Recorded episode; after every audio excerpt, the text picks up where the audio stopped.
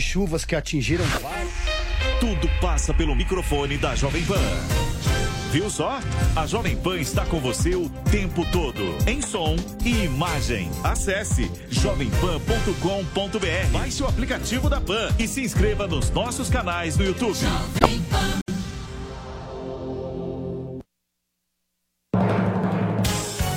Emissoras brasileiras da Rádio Pan-Americana. Jovem Pan São Paulo, AM ZYK 521, 620 kHz, FM 100,9 MHz. Jovem Pan News Brasília, ZYH 709, 750 kHz. Jovem Pan News São José do Rio Preto, ZYK 664, 900 kHz. E mais 80 afiliadas em todo o país. Você também pode ouvir a Jovem Pan no seu smartphone ou tablet, através do aplicativo para iOS, Android e Windows Phone. Ou pelo portal jovempan.com.br. Jovem Pan, a rádio do Brasil.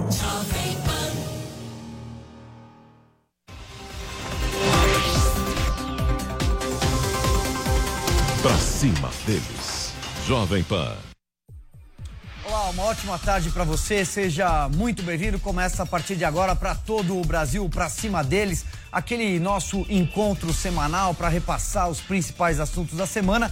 Nessa semana, evidentemente, não temos outro assunto a tratar senão a pandemia do coronavírus decretada pela Organização Mundial da Saúde, que assusta o mundo e, sobretudo, o Brasil desde a última quarta-feira. Ontem também foi um dia bastante tenso. Tudo isso tem evidente é, reflexo no mercado, na política. Até o presidente Jair Bolsonaro testou e o resultado saiu agora há pouco negativo para o coronavírus, já que ele retornou, regressou ao Brasil da viagem aos Estados Unidos na companhia de um passageiro, um secretário do governo que testou positivo, Fábio Weingarten, para o coronavírus. Muito bem. Para tratar desse assunto, eu tenho aqui no estúdio da Jovem Pan, ao meu lado, a infectologista do Sírio Libanês, Miriam Dalben. Tudo bem, doutora? Tudo Seja bem, muito bem-vinda. Obrigada.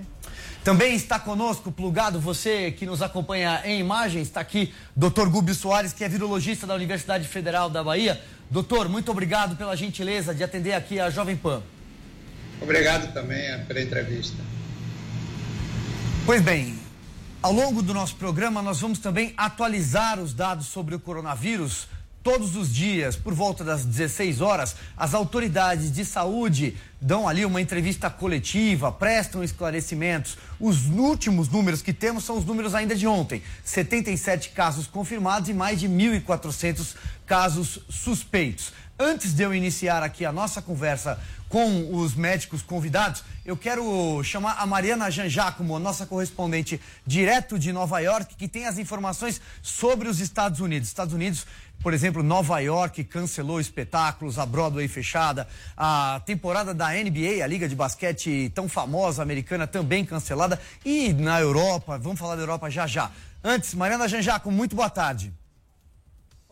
Tarde, boa tarde a todos. Olha, o presidente Donald Trump faz um pronunciamento agora às 4 horas da tarde, pelo horário de Brasília, sobre o coronavírus. Hoje, o governo norte-americano já anunciou parcerias com empresas privadas, laboratórios, que estão desenvolvendo testes capazes de diagnosticar o coronavírus em até uma hora. Isso depois, é claro, de o governo receber muitas críticas por causa dessa questão dos testes. As autoridades de saúde começaram a enviar esses testes para todo o país em fevereiro, mas alguns deles apresentaram falhas, estavam dando resultados inconclusivos e precisaram ser trocados. É claro, isso acabou prejudicando a resposta dos Estados Unidos ao vírus, né? não deu às autoridades a dimensão real sobre esse problema, quantas pessoas estariam mesmo infectadas. Então, agora é, o governo corre atrás né, de resolver essa questão dos testes e garantir que mais pessoas possam ser testadas para o coronavírus.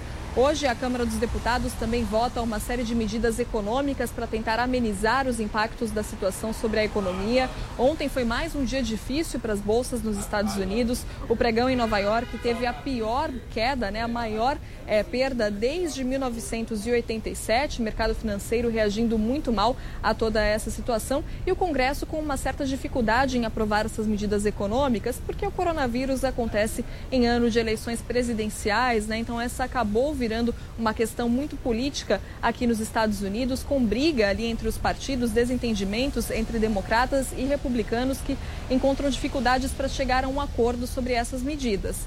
Mas a presidente da Câmara, a democrata Nancy Pelosi, disse que essas diferenças já foram resolvidas, que essas medidas vão para a votação da Câmara hoje, depois seguem para o Senado, o Senado que resolveu suspender o recesso de uma semana para continuar trabalhando né, sobre toda essa situação do coronavírus. As medidas incluiriam, então, a redução de impostos para empresas de pequeno e médio porte que são mais afetadas pelo coronavírus, também incluiria a licença médica de até 14 dias para os trabalhadores, licença médica remunerada, também que o governo arque com os testes, então testes gratuitos para toda a população, porque nos Estados Unidos não existe um sistema universal de saúde, então muita gente que não tem plano de saúde acaba não indo ao médico mesmo doente, e isso também dificulta, né, dificulta para que as autoridades saibam quantas pessoas têm o vírus nos Estados Unidos, então também faz parte dessa questão dos testes.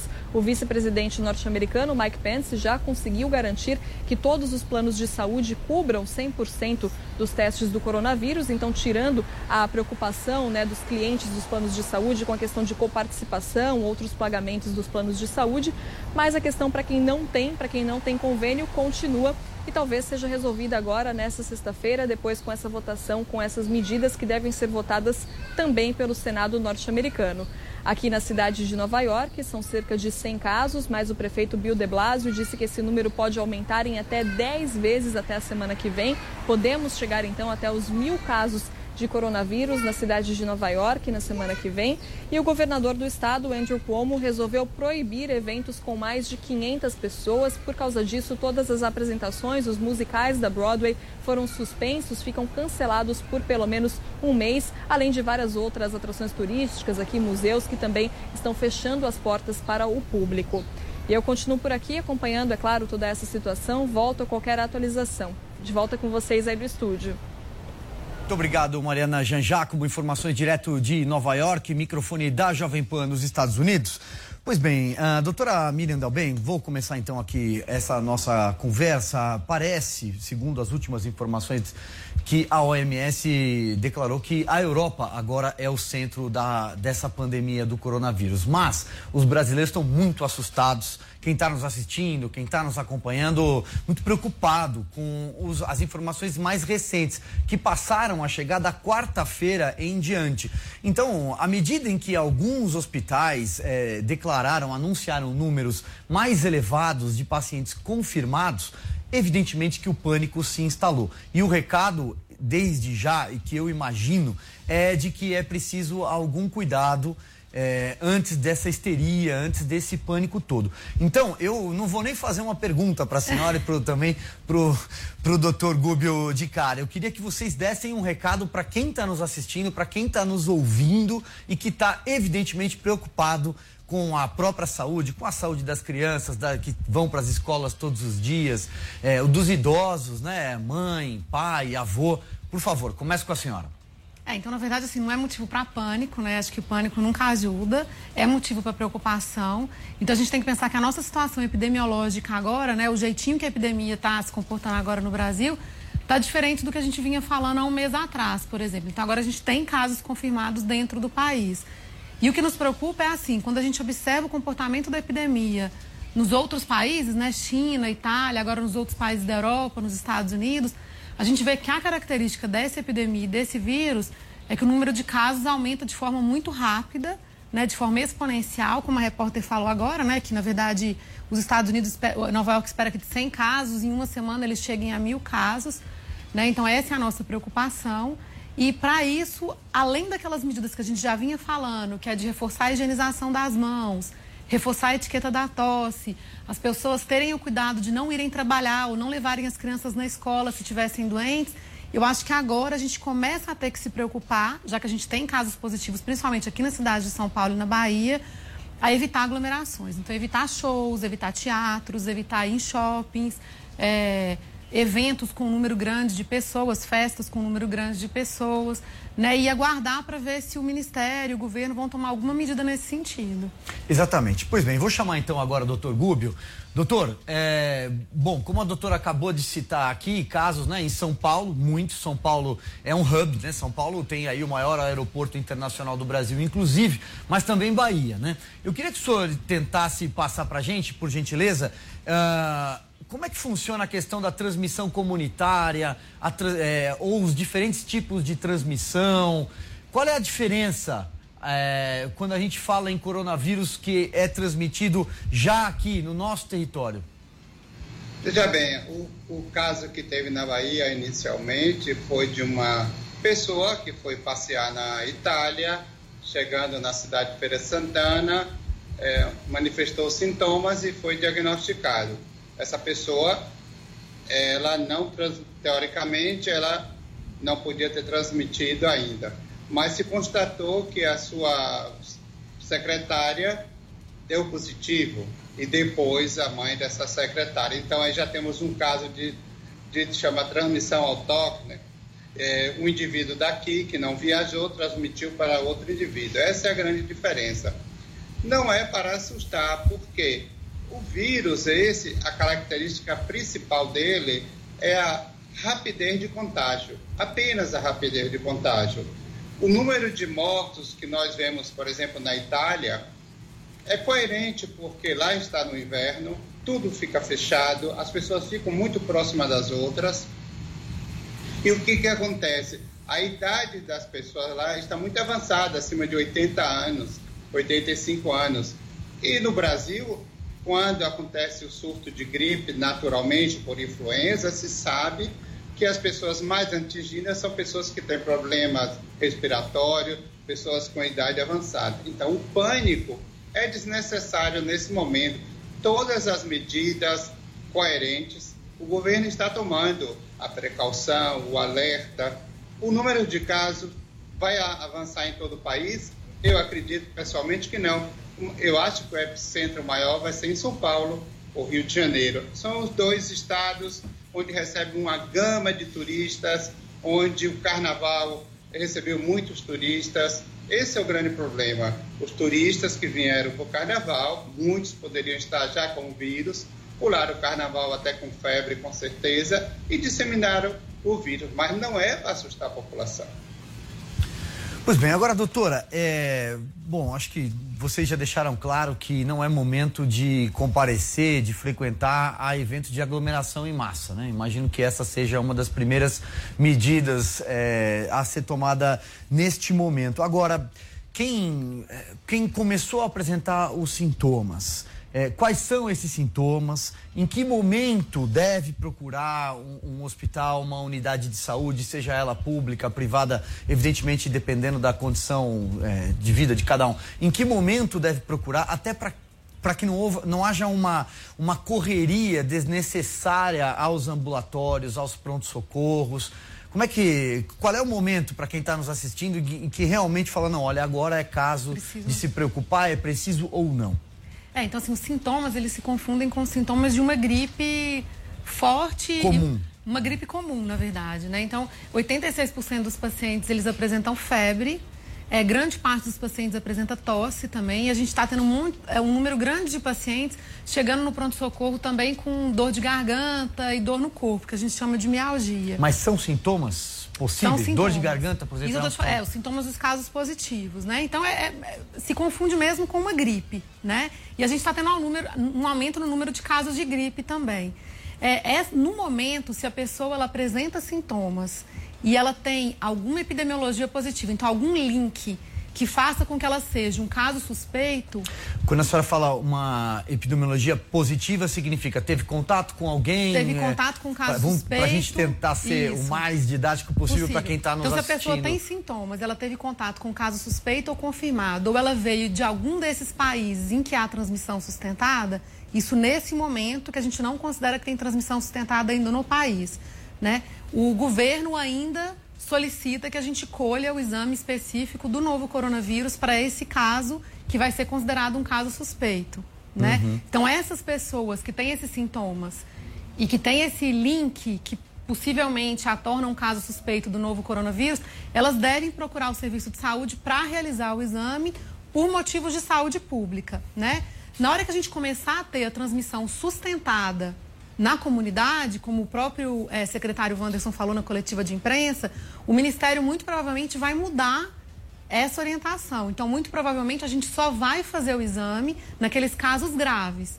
E aí as pessoas elas só vão ter que procurar o pronto-socorro se realmente elas tiverem um caso grave, né, estiverem se sentindo muito mal, com falta de ar, é, sentindo muito mal mesmo, a ponto de precisar procurar um serviço de saúde e serem atendidas no serviço de saúde. Se elas estiverem bem, sentindo simplesmente um, um resfriado ou uma gripe um pouco mais forte, aí a orientação vai ser que elas fiquem realmente em casa. É. Agora, doutor, uma, uma dúvida que eu acho que está passando pela cabeça de muita gente. Aliás, antes, deixa eu convidar você que está nos assistindo, que está nos ouvindo. Você também pode mandar para cá a sua dúvida a partir de agora. Eu abri aqui, vou responder o que vocês mandarem pelas redes sociais. Estou acompanhando pelo Twitter e também no nosso chat, aqui na janelinha embaixo, para você que está nos assistindo pelo Facebook. Pode participar, pode mandar a dúvida, a pergunta e aí eu repasso aqui para os doutores na medida do possível ou tento adaptar. Às vezes uma pergunta é parecida com a outra, a gente vai juntando uma coisa na outra. Agora, doutor, então, portanto, é, uma dúvida que eu acho que passa pela cabeça de muita gente. É, a doutora aqui, por exemplo, falou olha, é uma gripe muito forte, pode parecer uma gripe muito forte no começo. É, quais casos quais casos eh, são encaminhados para, por exemplo, eh, uma UTI, e aí é necessário leito, é necessário um cuidado mais específico? São os mais idosos? É verdade que a, a, população mais jovem pode simplesmente, eh, de repente, até contrair o coronavírus e nem saber que contraiu o coronavírus, um influenza, né? Ou algo parecido com é, outros, outros, outras gripes ou mutação do vírus. Vocês são especialistas, eu não tenho a linguagem talvez tão correta, mas acho que transmiti aqui a minha pergunta. Veja bem, é, o que a doutora falou está extremamente correto. Eu, o grande problema da população é que não deve ir todo mundo, por exemplo, nos postos de saúde, na UPA. Por quê? Você se sente mal, com mal-estar, já fica com medo do coronavírus, vai lá. Lá tá, vai estar lotado, vai estar cheio. Mesmo que você não tenha coronavírus esteja no estado gripal, você vai pegar coronavírus no posto de saúde que vai estar lotado. Então, só deve procurar o posto de saúde os indivíduos idosos que estão realmente se sentindo mal com problema respiratório, eles vão terminar indo para a UTI, para respiração mecânica, né? Esses indivíduos sim devem ir no posto de saúde, procurar o hospital de referência, para não sobrecarregar esses hospitais, porque se a população jovem vai no posto de saúde, vai encher. E se não tiver coronavírus, vai pegar coronavírus. Porque no posto de saúde vai ser o maior foco de transmissão de coronavírus. Então, deve-se ter cautela. Você sempre depois do carnaval aqui na cidade de Salvador, existe gripes muito grandes. A população que vai para o carnaval pega gripe, pega conjuntivite, e as gripes têm nome até de músicas de carnaval aqui na Bahia. Então, a gripe já estava antes do carnaval. Conheço várias pessoas que estavam gripadas, não foram nem para o carnaval pelo estado de gripe, e não era coronavírus, era outro vírus qualquer, mas agora com o coronavírus, a gripe do carnaval está presente. Então, não se deve ao posto de saúde por causa dessa gripe você pode ficar em casa, é, hidratado, tomar um antifebril, uma medicação suave e ficar em casa. Você só deve procurar o posto de saúde ou o hospital. Se você sentir dor no peito, dificuldade respiratória, aí sim você vai. Mas fora isso, é uma gripe forte. Muito bem, doutora. Eu, eu acho que é, eu acho que é legal um a gente recado, falar. É, eu acho que é legal a gente falar para a população, para deixar a população mais calma. É assim, o que nos preocupa em relação a esse novo coronavírus é que a mortalidade dele, no geral, é uma mortalidade alta, que está oscilando entre 1,5% e 3%, né? Quando a gente compara essa mortalidade com a mortalidade, por exemplo, do H1N1, que foi de 0,85%, a gente fica assustado. Mas quando a gente vê a mortalidade desse vírus estratificada pela idade da população, a gente vê que assim, os jovens até 60 anos, eles têm uma mortalidade que se parece muito com a da gripe comum, que é de 0,2%. A preocupação maior é que na população acima dos 60 anos, essa mortalidade ela é maior. Então, dos 60 a 70 anos, a gente tem uma mortalidade de 3,4%. Dos 70 aos 80 anos já sobe para 8%. E acima dos 80 anos, a mortalidade ela chega a 15%. Né? Então, o grupo de risco nesse momento são as pessoas com mais de 60 anos ou aquelas pessoas que têm o sistema imune é, debilitado por, por algum outro tipo de doença. Né? Então, a gente pode considerar que esse novo coronavírus vai ser um, uma, uma gripe que vai acometer de forma leve, principalmente as crianças e aquelas pessoas até os 50 anos, e vai acometer de uma forma mais severa, com uma chance de morte um pouco maior que a gripe normal as pessoas acima dos 60 anos. E daí é essa população que a gente está preocupado. Muito bem, também agora nos estúdios aqui da Jovem Pan conosco, doutor Roberto Cebalos, também médico infectologista. Doutor, seja muito bem-vindo. Pois bem, agora nós estamos tentando aqui, e eu estou tentando traduzir um pouco das perguntas que estão chegando, e são de toda sorte de perguntas. É, eu vou pegar então um gancho aqui do que a doutora Miriam Dalben acabou de falar e repassar uma pergunta que chegou aqui, aliás, mais de uma. Pois não. Uh, muita gente se, se, questiona assim, eu tive pneumonia no passado, meu filho teve uma pneumonia, aqui alguém se referiu a uma criança é, de 8 anos no chat. É, é, de se preocupar quem teve uma pneumonia ou não há relação alguma? Não, o que a gente tem que entender é qual é o estado de saúde atual do paciente. Quem teve uma pneumonia que foi perfeitamente cicatrizada é o risco igual o que a minha colega falou é muito pertinente. É um vírus que mata idoso. 80% das pessoas não tem um quadro muito leve. Muito leve. Quando a gente fala leve, é leve mesmo. E aí é que mora o perigo. E eu vou alertar hoje de novo a solução para conter, que não custa dinheiro. A solução é você jovem que está com espirro, que está com dor de garganta, que acha que estava numa balada, você tem que ficar em casa. Não é por você, porque a chance de você morrer é muito baixa. Mas você sai e vai aí fazer, um, um, um vai almoçar com um amigo, espirra. Esse amigo já transmite para mais quatro. Vai chegar uma hora que é progressão geométrica. Nós temos que aprender a lição com a Itália progressão geométrica, vai chegar uma hora que vai chegar nos vovôs. E não é só vovô, como ela está falando também. São pessoas que fazem diálise, são pessoas que têm cirrose, são pessoas que têm um comprometimento imunológico delicado. Esse vírus, pelas chapas, pelas tomografias, quando desenvolve o SARS, ele tem um padrão muito parecido com o do chinês. Muito parecido com o chinês. Então, aquele áudio que saiu do competente Jatene, ele é cirurgião cardíaco, mas ele ouviu o Marcelo Amato, que é um dos maiores pneumologistas do mundo. Sim. Ele ouviu o grande Davi Wippe, que dispensa a apresentação. Também, né? O Esper Calas, que já trabalhou é. comigo no passado e dispensa apresentação. Só que, gente, aquele áudio, eles estavam discutindo a complicação dos 2%. Então, quem assistiu aquele áudio não pode se identificar, porque ele estava se referindo o problema que eles poderiam ter para lidar com a minoria. Então, quem está assistindo a gente, obviamente, não é a grande minoria. No entanto, foi uma reunião privada que especulou, um achou que vai para 25 mil casos, a gente não sabe disso ainda, mas nós temos um poder muito grande. Vocês, meio de comunicação, conscientiza a garotada de balada gripe, fique em casa, mas não estou sentindo nada, não é por você. Você tem que ter responsabilidade. Nós temos que dar um exemplo para o mundo. Essa contenção, que esse é o calcanhar de Aquiles dessa gripe.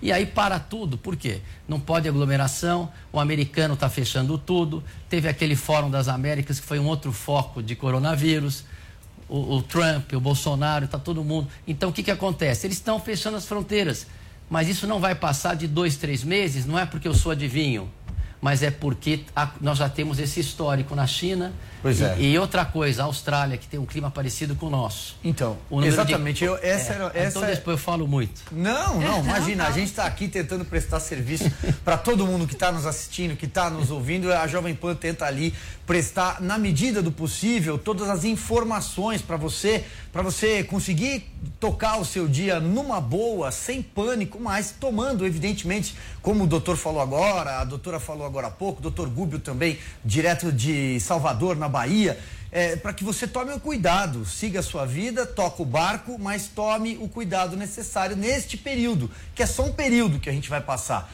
Doutor Gubio, eu tenho uma pergunta aqui é, para o senhor, que é o seguinte: tem muita gente aqui falando em vacina, quem está nos assistindo, mandando aqui no chat, dizendo já existe vacina, quanto tempo pode levar para ter uma vacina? E aliás, cabe um alerta também, né? Vacina previne, vacina não trata.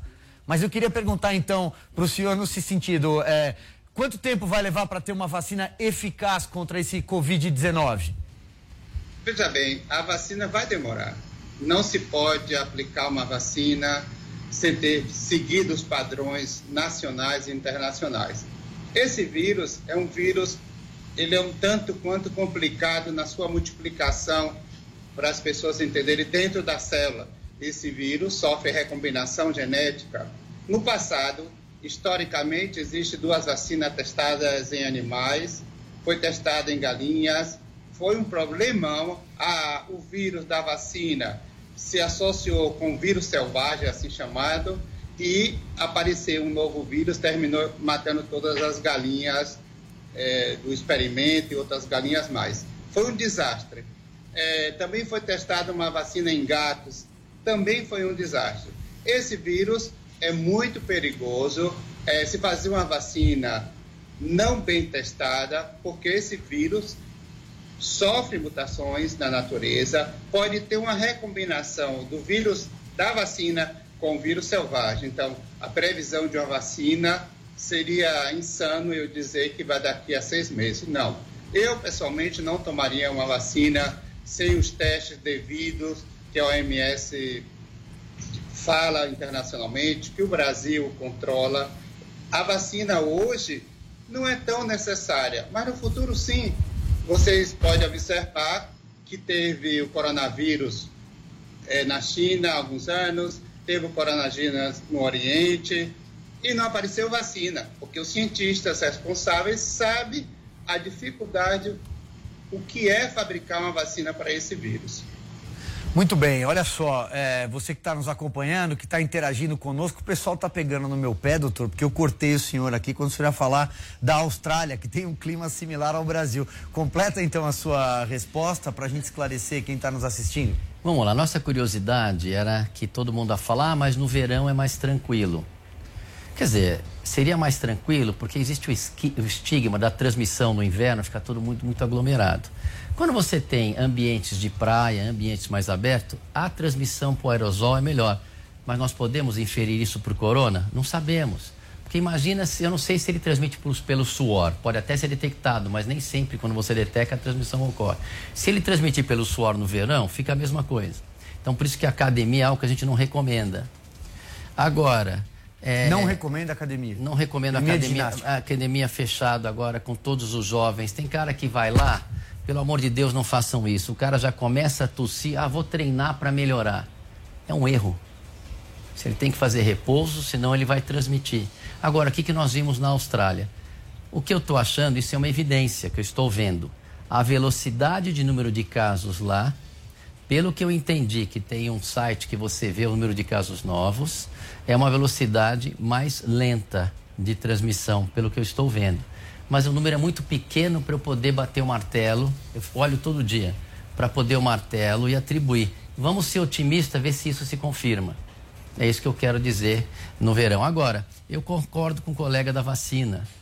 Veja bem, toda essa molecada que tem o, o, o quadro leve, essas pessoas jovens, eles estão se imunizando naturalmente. Então, na hora que a vacina ficar pronta, vai ser para uma minoria, talvez dos mais idosos. Vai ser aquele tipo, como eu recomendo para H1N1, para crianças, gestantes e idosos. Você não dá H1N1 para todo mundo. Porque quando o vírus vem, mesmo que ele entre em mutação, você tem um sistema imunológico perfeito. Mas eu acho que a vacina tem que ser feita assim para infecções futuras. Perfeito, são 16 horas e 28 minutos. A gente vai fazer uma janela comercial, um rápido intervalo. Daqui a pouco a gente volta com o programa especial sobre a pandemia do coronavírus. Não sai daí, não. Pra cima deles. Jovem Pan.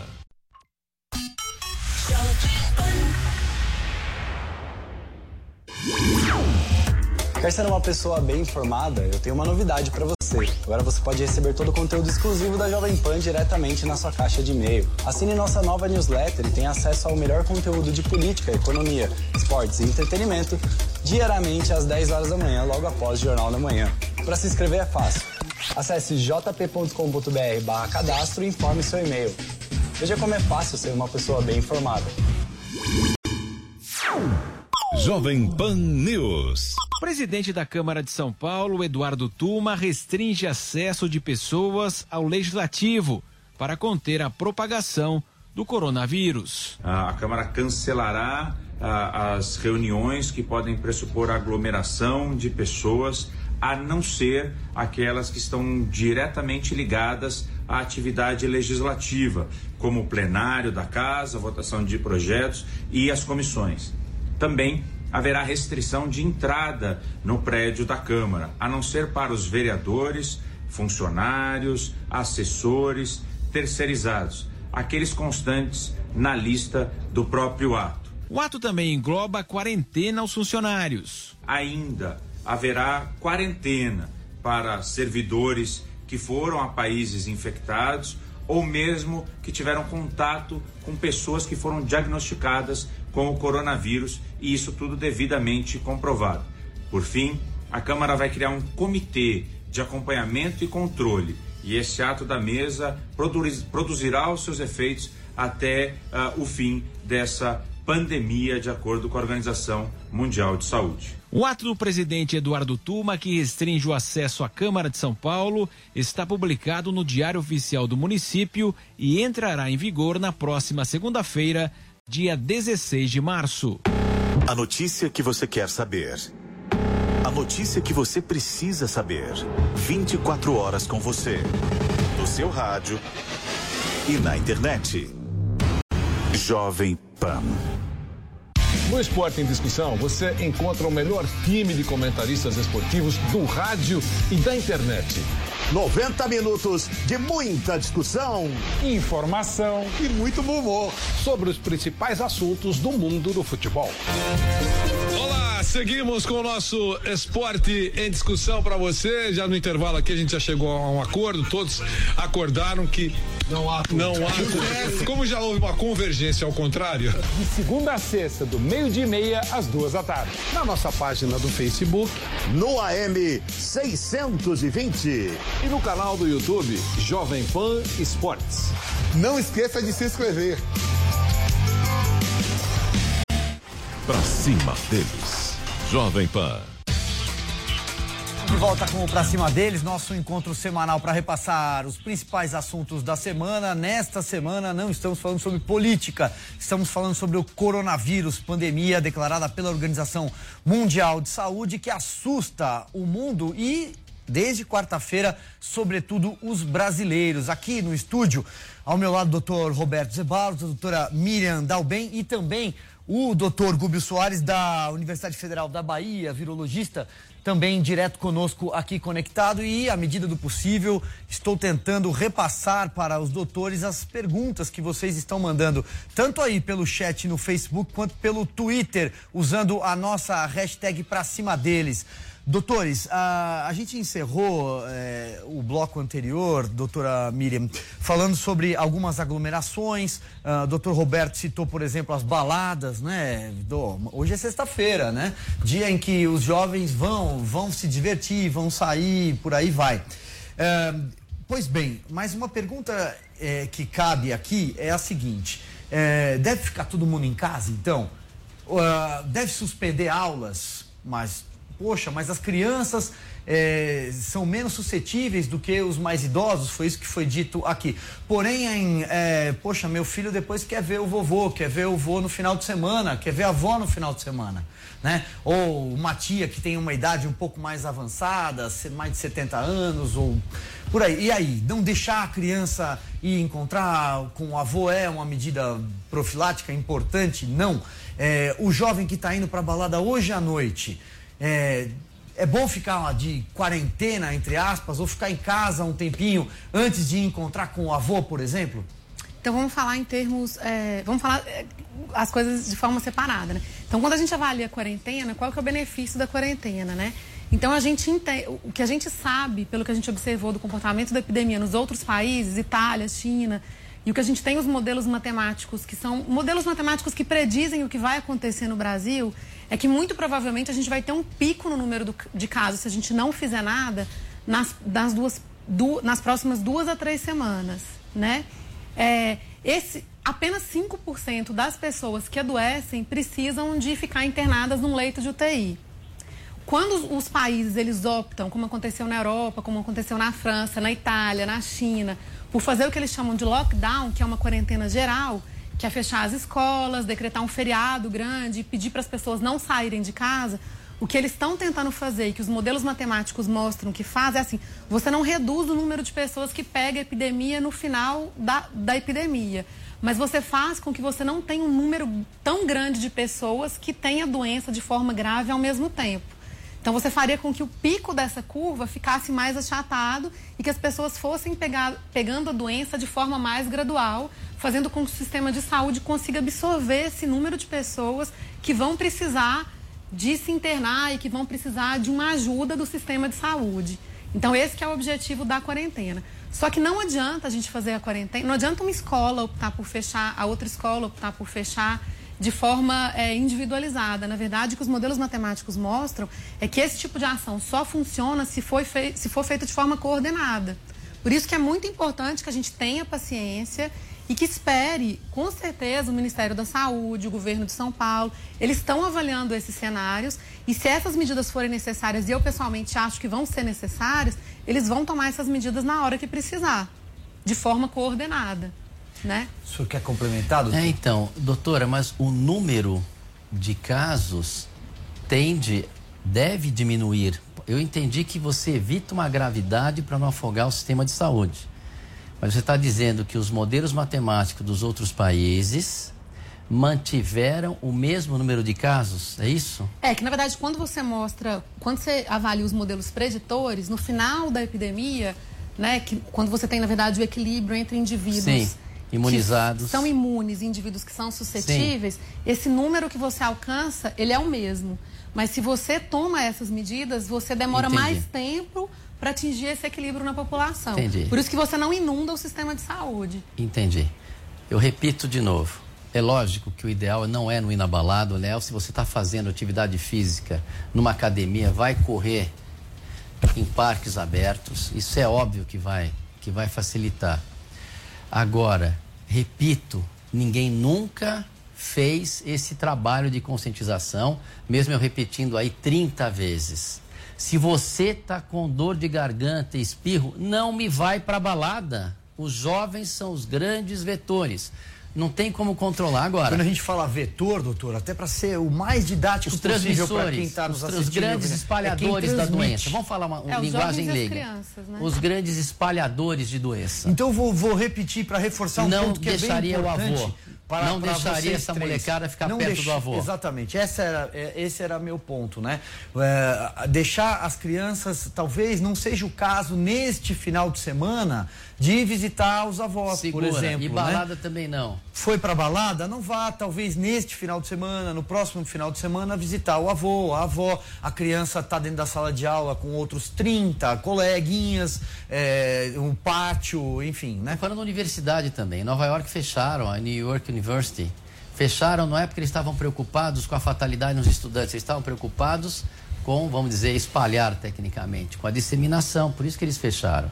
Agora, três semanas, vocês brasileiros que estão no ouvindo, nos ouvindo, três semanas de cuidados, de responsabilidade. Isso não foi feito em nenhum país, essa comunicação direta com os jovens. Três semanas não vai mudar a vida de ninguém que fica em casa, que está tossindo principalmente, que está com uma corizadinha. Não vai mudar a vida de ninguém, mas vai dar um exemplo para o mundo para a gente evitar o número de casos, ou ainda esse modelo matemático que eu não conhecia, que eu achei brilhante da colega, não afogar os centros de saúde, porque a gente não tem essa estrutura. Imagina a China que teve que construir hospital. Esse é o grande problema. Ninguém tenha medo desse vírus, porque a grande maioria evolui bem. O problema é essa consciência e responsabilidade com o próximo. Pois bem. Doutor Gubio, eu quero fazer aqui então uma pergunta. Eu estou juntando aqui mais ou menos umas cinco perguntas numa só aqui para o senhor. É, porque teve perguntas de quem já fez transplante, já foi transplantado, perguntas é, de imunodeprimidos, estou entendendo que seja isso, diabéticos é, que tipo de cuidado essas pessoas devem ter a mais ou não, se correm mais risco ou não. Eu creio que não estamos nem falando aqui de doenças associadas, e sim a pessoas que passaram por é, transplantes ou no caso de diabetes. Veja bem, essas pessoas têm que evitar realmente o contato com esse vírus. Uma pessoa que fez transplante, ela está tomando uma medicação, para muitas vezes para manter seu sistema imune controlado, para não ter rejeição. É, outras doenças como diabetes, o problema da diabetes que o indivíduo facilita, que tem crises de diabetes, não controla muito bem. Então isso já é um problema para a saúde. Então qualquer doença crônica é um problema. Então o indivíduo tem que se proteger, não sair tanto, como já foi dito pelos doutores aí, a pessoa evitar três semanas em casa, fazendo outras atividades, buscando outras alegrias dentro de casa, evitando sair, para evitar o contágio, porque se você tiver esse contato, você vai sofrer as consequências. No caso que os doutores falaram, por exemplo, netinho hoje no, com o aparelho de celular, você faz um face, fala com seu avô, vê a imagem, ver pela internet. Então você pode visitar seu avô pela internet, pode as pessoas adultas pode se falar pela internet. Se nós fizermos tudo isso que foi dito aí pelos doutores, a coisa vai diminuir bastante. É só seguir os conselhos das autoridades, então tudo vai dar certo. Então, as medidas que nós estamos aguardando do governo será de acordo à evolução dos casos. Pois bem, olha só, aqui então uma informação que acaba de sair, nós estamos ao vivo, o presidente dos Estados Unidos, Donald Trump, acaba de declarar é, emergência nacional por conta do coronavírus. Essa medida possibilita que até 50 bilhões de dólares sejam mandados aos estados e localidades específicas para ajudar no controle da epidemia. Você está nos assistindo, tem imagens aí do pronunciamento do presidente americano que acontece nesse momento. Ele invoca aqui uma lei, a lei Stafford, de 1988, que autoriza a Agência Federal de Gerenciamento de Emergências a ajudar os governos estaduais. Basicamente, ele pede que os hospitais, pelo que eu estou entendendo aqui numa leitura dinâmica, ativem seus planos de emergência. Doutor Roberto, o que, que significa é, é, que os hospitais ativem seus é, planos de emergência. É, estados como o de São Paulo, por exemplo, tá, que é o maior da federação e talvez o mais preparado, está suficientemente preparado para uma situação como essa que acontece nos Estados Unidos? Olha, vamos falar o que é uma situação de emergência de um Estado americano. É um, o Estado brasileiro é outro. Soltar a caneta 50 bilhões de dólares para organizar o estado de emergência, nós não temos isso. Agora, significa desde criar novos hospitais, significa desde improvisar centros cirúrgicos para virar UTI, significa deixar, isso já está sendo feito nos hospitais de ponta aqui, deixar uma ala só para esses infectados, uma outra via de entrada. Então, é uma concentração que foca o quê? O, e, tem problema, o isolamento. O isolamento dessas pessoas. Eu acho que isso só aconteceu do Trump declarar Aí eu vou dar a minha interpretação. Só aconteceu porque ele estava num ambiente onde havia coronavírus. Isso ele ficou um pouco preocupado. Eu acho que isso influenciou um pouco na decisão dele. Essa é a minha opinião. Queria ouvir a opinião da doutora em relação ao estado de emergência também. Não, eu acho que a nossa preocupação em relação à epidemia é isso, né? Embora seja uma doença que a mortalidade na maior parte da só 80, 85% vão ter um quadro leve, né? 15% vão ter um quadro grave é, e que acomete mais idosos. Como é uma doença que transmite de forma muito rápida, então quando a gente se espelha no que aconteceu nos outros países do mundo, é uma doença que exige que você disponibilize leitos de hospitais né, e recursos do sistema de saúde de uma forma muito rápida e um número de leitos muito grande ao mesmo tempo, de repente. Né? Os 5% dos pacientes precisam de ficar internados no UTI e esses pacientes que ficam internados no UTI, a mediana de tempo, o tempo que eles ficam internados aí é de 20 a 30 dias, então não gira muitos leitos dos hospitais. É o que a gente tem visto na Itália, na China. E os governos desses países acabaram tendo um grande problema com o número de leitos hospitalares mesmo. Então, acho que essa medida do Trump e esse dinheiro todo que ele está colocando aí é justamente para conseguir equipar o sistema Isso. de saúde americano para conseguir receber essa demanda grande que eles vão ter com o número de casos aumentando. Aqui no Brasil, a gente já vê esse movimento. Né? Então, quem tem acompanhado a coletiva... Eu deixando a caneta cair a segunda vez já, mas acontece. Programa ao vivo é assim mesmo. Desculpa. Quem tem acompanhado a coletiva de imprensa do ministro da Saúde, a coletiva de imprensa do Dr. Davi Uip aqui no, no, no governo do estado de São Paulo, vê que eles estão se mobilizando, estão tentando verba, estão indo atrás de, de, equipar novos leitos de hospitais e mais leitos de hospitais para receber pacientes que, porventura, precisem de um suporte de oxigênio. Então, a gente vê, sim, essa mobilização. Exatamente. Doutor, doutor Gubio, vou passar a bola aqui para o senhor. Então, olha só, mais algumas perguntas que acabam de chegar. Aliás, daqui a pouco a gente vai atualizar os dados. O Ministério da Saúde, as autoridades que prestam contas todos os dias por volta das 16 horas, começaram a falar há, há pouquinho tempo, há instantes, e nós vamos atualizar. Doutor, então uma pergunta que chega aqui é a seguinte: olha, animais de estimação podem transmitir o coronavírus? É preciso se preocupar ou não? Uma outra pessoa aqui também pergunta o seguinte: é, fiz encomendas da China pelos correios. Parece uma pergunta boba, mas tem mais de uma aqui. Olha, tenho encomendas chegando pelos correios. Estou seguro? Posso ir buscar? É claro que sim, que pode buscar tranquilamente. É, e quanto aos animais de estimação, não é, existe o coronavírus, que a população tem que entender que existe o vírus coronavírus circulando no Brasil. Existem alguns casos de gripe todos os anos causados por coronavírus. Os animais têm vacinas na área veterinária para ser aplicada nos animais e são aplicadas, porque os animais podem se enfermar, os suínos podem se enfermar, e esses animais não transmitem esse vírus para a população. No caso da China, é diferente. Por quê? É, o morcego lá na China, ele é portador do vírus. Esse vírus tem uma característica no morcego. Tem o animal intermediário que ainda não se sabe qual foi o animal intermediário que o morcego entrou em contato com esse animal. E esse animal permitiu que o vírus se multiplicasse nele, sofresse uma mutação, esse é o problema, e, essa, e esse vírus, com mutação, passou para o ser humano. O, provavelmente o ser humano entrou em contato com o sangue desse animal, se alimentou desse, desse animal. É, a carne ainda com muito sangue, é muito comum nessa região você comer carne crua é, com temperos distintos, é uma tradição. Como a gente come salmão, atum ou outro peixe com distintos condimentos. Então, não se preocupe, de que o animal de estimação seu não vai lhe transmitir o coronavírus. Isso nunca foi relatado aqui no Brasil. Então, não existe a, a mínima possibilidade. As pessoas podem buscar suas coisas que compraram na China tranquilamente. Diga, doutora.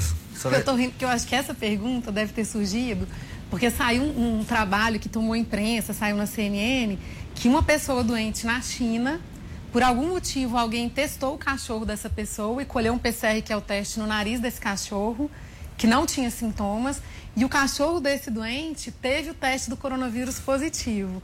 E isso caiu na imprensa e ninguém sabe ao certo o que, que isso representava. O fato é que o governo chinês ele acabou optando por deixar esse cachorro também em quarentena, né? Quem buscar no Google vai achar essa notícia. Por isso que as pessoas ficaram preocupadas. Mas de fato ninguém sabe realmente se esse vírus que foi achado no nariz, ele foi achado no nariz do cachorro do indivíduo doente, simplesmente o cachorro estava cheirando o chão o ambiente que fica contaminado com o vírus mesmo, né? Muito bem. Doutor Roberto Zebalos, olha só, é, eu ia até abrir aqui um trecho da coletiva do Ministério da Saúde, mas creio que a gente presta mais serviço a quem está nos assistindo e nos ouvindo, respondendo algumas perguntas, e aí eu vou repassando à medida em que os dados do, das autoridades de saúde chegarem, eu vou repassando aqui ao vivo. Tem uma pergunta bem interessante também aqui, que Vamos é lá. sobre máscaras. Sim. Devo andar de máscaras? Devemos comprar máscaras para andar nos metrôs, para andar nos trens, nos ônibus? Não, então vamos lá. Quem é que precisa usar máscara? É quem está em contato direto com o aerosol. Quem é? São os enfermeiros que vão coletar, são as pessoas que vão lidar diretamente com esse vírus.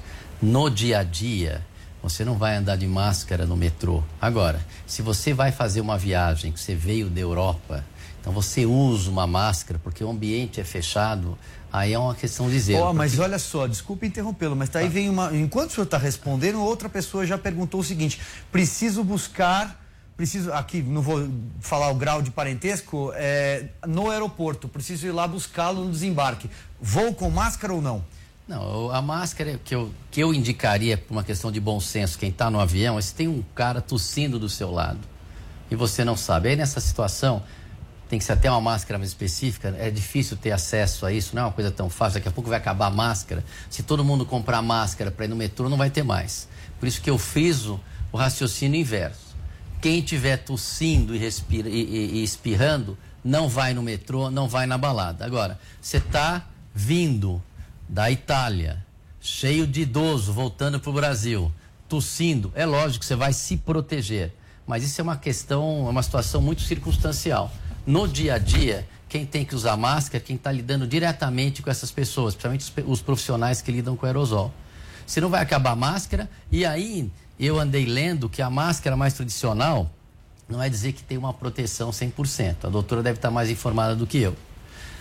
Essa máscara, para quem está nos assistindo, é, ela é parecida máscara com a tradicional. ou não? estou falando daquela de papo. Eu trouxe, Como, inclusive, para mostrar para vocês. Vamos mostrar, se o senhor tiver uma aí, podemos mostrar aqui, ao vivo. Claro, essa Olha daqui, só. essa, essa daqui, é a N95. Uhum. Essa é a N95, que ela realmente, ela protege, ela protege, ela é bem vedada. Aquela outra de cirurgião, pode até dar uma proteção, mas a gente não tem como, como medir. Para chegar nessa máscara, fizeram estudos para chegar nessa máscara. Viram que aquela outra não servia. É, na verdade, aquela outra máscara tem, tem três situações em que ela está indicada, que são preconizadas pela Organização Mundial de Saúde, né? Então, como o doutor falou, os profissionais da área da saúde, eles devem usar aquela máscara ou essa, dependendo do tipo de procedimento que eles estão fazendo. O público leigo, no geral, existem duas indicações em que ela, em que ela é previsto o uso da máscara pela população em geral. A primeira indicação é no sintomático respiratório. Então, a pessoa que tem algum sintoma respiratório, tosse, dor de garganta, que está espirrando, que está doente, se ela usar máscara, a máscara faz com que ao tossir ou ao espirrar, ela não elimine gotículas, que são partículas que têm o vírus, no ambiente. Então, as pessoas sintomáticas deveriam usar máscara se elas porventura forem sair de casa ou forem em algum ambiente que tem outras pessoas. Ou pegar um avião, claro. Exato. E, então, essa, essa é uma medida que é custo-efetiva. E a terceira situação que é prevista pela Organização Mundial de Saúde, que há benefício de usar máscara, é quando você é coabitante no mesmo domicílio de uma pessoa que está confirmadamente com um diagnóstico de Covid-19. Então, a pessoa que coabita, por exemplo, seu marido está doente e você não está doente ainda e você mora na mesma casa que ele, Aí sim, é legal que ele fique num cômodo que não é o seu e, e, você, ao entrar no mesmo ambiente que ele, daí sim você usa a máscara. Perfeito, perfeito. Vamos atualizar então aqui, olha, ao vivo, em tempo real, o Ministério da Saúde. O Brasil tem nesse momento 98 casos confirmados, 1.485 casos suspeitos, já foram descartados 1.344 casos. Falando aqui do estado de São Paulo, são 56 confirmações, dados que acabam de chegar do Ministério da Saúde. Doutor Gubi Soares, direto da Bahia. que uma pergunta também que chega aqui e imagino que atenda a muita gente é em relação a profissionais de saúde, profissionais de enfermagem, por exemplo, se estão correndo mais riscos nesse momento ou não. Veja bem, o, o pessoal, o corpo de enfermagem, como os médicos, são treinados para trabalhar com doenças contagiosas o tempo todo. Os hospitais dão curso, treinamento, é, eles estão bem equipados sempre estão usando máscara, luva, eles usam trajes muitas vezes descartáveis. Então, o risco é mínimo, porque são profissionais treinados. Né? Um, um corpo de enfermagem tem toda uma orientação como deve se comportar nessas situações. Não há grandes riscos.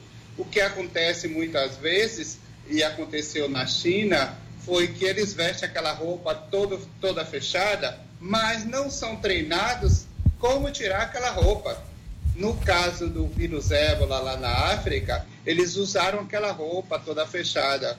E teve um profissional de saúde que se contaminou. Por quê? Porque não soube tirar a roupa como deve ser e não soube tirar a luva como deve ser. Então, esse é o risco. Se você não é treinado, se você não sabe usar determinado equipamento de segurança, tem que ser treinado, você tem que buscar o treinamento para usar. Mas o risco para os, os enfermeiros ou profissionais de saúde nos hospitais brasileiros é mínimo, porque são altamente treinados. Então, não vejo grandes preocupações nisso. Doutor Roberto, olha só, mais uma, mais uma pergunta aqui, ó. Acaba de chegar. Vitamina D, vitamina C, que tipo de medicamento eu posso tomar? Você pode dormir bem, você pode se alimentar bem, você pode descansar. Ficou doente, tem, tem estudos mostrando, começou a ficar meio molinho, tem estudos mostrando que a sugestão e a emoção têm uma influência direta no sistema imunológico. O medo abaixa o sistema imunológico. Então se alimente, durma bem, evite cigarro, evite álcool, pelo menos três semanas. Acabamos de ser do carnaval, vamos nos cuidar. Os estudos sobre vitamina D em altas doses tem algum um, dois, três profissionais que usam, que diz que tem algum resultado, mas isso não foi confirmado que melhora a imunidade numa situação de uma epidemia. Então não tem essa evidência. Então você tem que dormir bem, põe na cabeça que vai acordar bom, porque isso tem uma influência, já está demonstrada que as emoções têm uma modulação direta na superfície das suas células. Da mesma maneira que o medo libera o estresse, o cortisol, que sublime o sistema imunológico. Então, gente, não vamos ter medo, vamos ter responsabilidade. De novo, eu vou insistir. Vocês jovens, peguem três semanas e fiquem em casa. Isso é o mais importante. O resto que nós estamos fazendo aqui é matar curiosidade, que eu acho interessante também. Exatamente. E olha só, doutora Miriam, dá tempo para mais uma última pergunta, já caminhando aqui para a reta final do nosso programa, atendendo aqui um pouco do que das mensagens, das perguntas que chegaram enviadas por mulheres. Um, se grávidas, gestantes correm mais risco, se há risco de transmissão para o feto e se há algum problema em caso de testar positivo em relação à amamentação. Tá, então a gente tem um trabalho só publicado até hoje, vão sair novos trabalhos, que foi um trabalho feito com nove gestantes. E quando o bebezinho nasceu, eles escolheram é, exame do sangue de cordão, do líquido amniótico, do bebê e do leite materno. E eles não detectaram o vírus, eram mães que tinham a infecção pela, pelo novo, novo coronavírus, né? Tinham a doença Covid-19. Então, aparentemente, não, não passa para o feto e não está presente no leite materno, baseado nesse trabalho que tem nove gestantes. É uma casuística pequena ainda, né? Mas Com as relação... mulheres se recuperaram. E as mulheres se recuperaram. Se recuperaram, importante. Com relação às gestantes, é... a gente sabe, baseado nas infecções pelos outros coronavírus que a gente conhece, que a infecção pelo coronavírus, ela aumenta é, o trabalho de parto prematuro, a incidência de trabalho de parto prematuro, ela aumentou o número de mulheres que acabou evoluindo para aborto. Então, realmente deve ter um risco para as mulheres gestantes adquirirem essa nova doença. Então, acho que as gestantes elas têm que se prevenir. Mas a gente não tem trabalho ainda. Muito bem, muito bem. É, quero então agradecer aqui ao doutor Gúbio Soares, conversou com a gente, virologista da Universidade Federal, direto da Bahia. Muito obrigado, doutor. Obrigado pela entrevista. Eu que agradeço por participar dessa entrevista. Muito obrigado também à doutora Miriam Dalben, do Círio Libanês, doutor Roberto Cebalos. Queria só fazer uma correção. Eu tenho mestrado em imunologia, virologia e microbiologia. Eu não sou infectologista, sou imunologista e clínico geral mas eu acho que eu estou preparado para responder as perguntas, só para passar adequadamente a informação.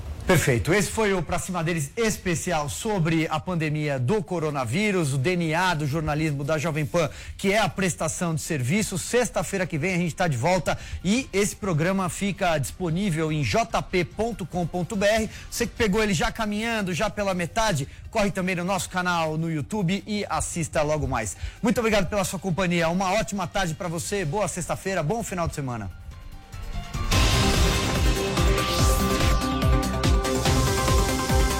Pra cima deles. Jovem Pan. A audiência do nosso site não para de crescer e agora tem mais uma novidade por lá. Nossos podcasts ganharam uma área exclusiva e agora todo o conteúdo produzido nos nossos estúdios está muito mais acessível.